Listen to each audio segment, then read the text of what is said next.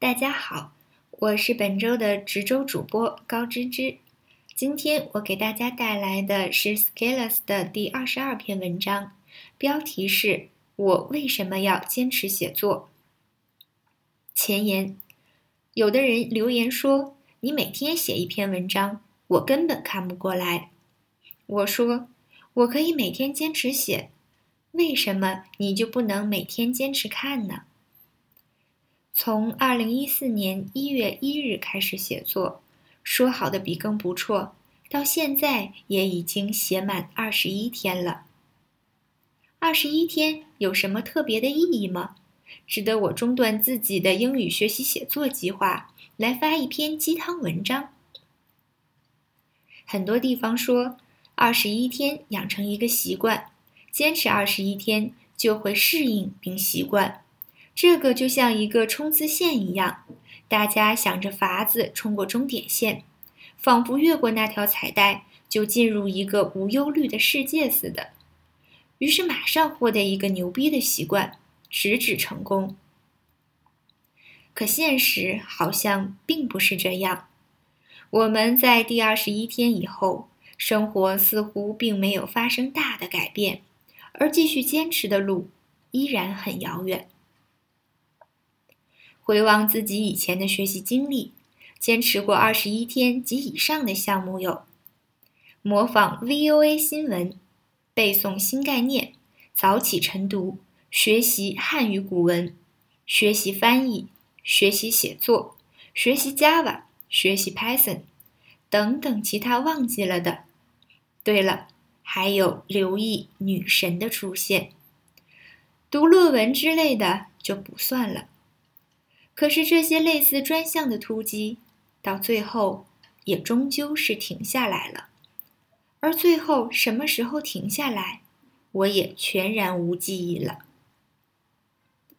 那既然这么多曾经的坚持，最终终结在记忆的漫幻中，那坚持，现在坚持写作意义又何在？写作是我个人意志的舒张。我想写，我乐意写，虽然我未必能谈得上热爱写。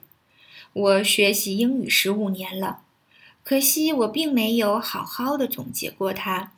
我在生活中有很多的思考，许多一闪而过的念想，可我却没有去抓住它，体会它，而直到全然忘却，或看到现成的产品问世，或者相同观点的工作发表。我每天的生活中似乎很充实，充实到嫌电脑的 CPU 无法赶上我的工作思路速度。但是回望一年，时间却又像水一样从纸细中流出。我无法面对青春年华的流逝，而不能尽力去做一些事情，让这些岁月变得更有意义，值得未来时刻的怀念。于是，在那么有一天。我忽然想写了，就这么简单。我开始写下去。写作是我个人心灵的涤荡。这个社会很像充满了各种射线的天空，各种声音、各种争论、各种媒体叠加加充斥着你每一寸注意力空间，穿越其中难免不受到干扰。就像一件上好的大衣。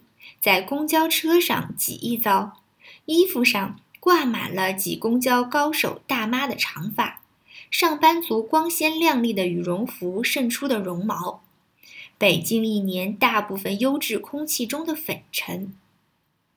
但这些都不是问题，问题是长久不经保养，衣服就像一个人弯曲的脊梁，失去了精气神。而每当我回到家中，铺开纸笔，磨好墨砚，一股清香气息扑面而来，实际上是打开电脑了。我会在慢慢的文字中，静静的把自己从交织的心绪中安静下来。一篇文字完成，轻舒一口气，就像小米手机轻轻的重启一般，为下一轮的工作。做好新的准备。写作是我个人面对世界的原点。我是一个跳跃的思考者，我的思考有时候就像电子云中的电子一样，无法用固定的轨道来描述。但是我却找不到那个贴切的波函数。写作让我的思考强迫地落在白纸黑字上，让所有复杂的关系通通线性化，通通变成零和一这一零数字表示的世界。纵使你面对的世界再复杂，你处理的工作再重要、再繁重，你的世界再膨胀，你的欲再扩张，你的内心终究会有一个原点，你的欲终究还有个本源。而那个最初的点、最原始的初心，写作给我提供了通道，让我有时间关注它，走向它，呵护它。他告诉我我是谁，我现在在做什么，我以后能做什么。知道自己能吃几碗饭，才得意时不忘形。其实自己不牛逼，失意时不灰心，告诉自己还可以。以上文字纪念我笔耕不辍的二十一天，愿我自己能越写越好，越写越顺畅，越写越丰富。到今天，S 君已经坚持写作六百多天了。在这六百天里，他收获了两万多名读者，建立了 Scaleless Talk 成长会，和大家分享他关于构建成长系统和行动系统的行动成长理念。他给我的感觉就是像《阿甘正传》里的阿甘一样，从刚开始的一个人跑到现在的领跑。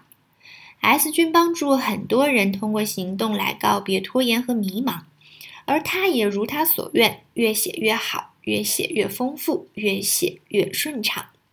好啦，以上就是今天的全部内容，欢迎下次收听。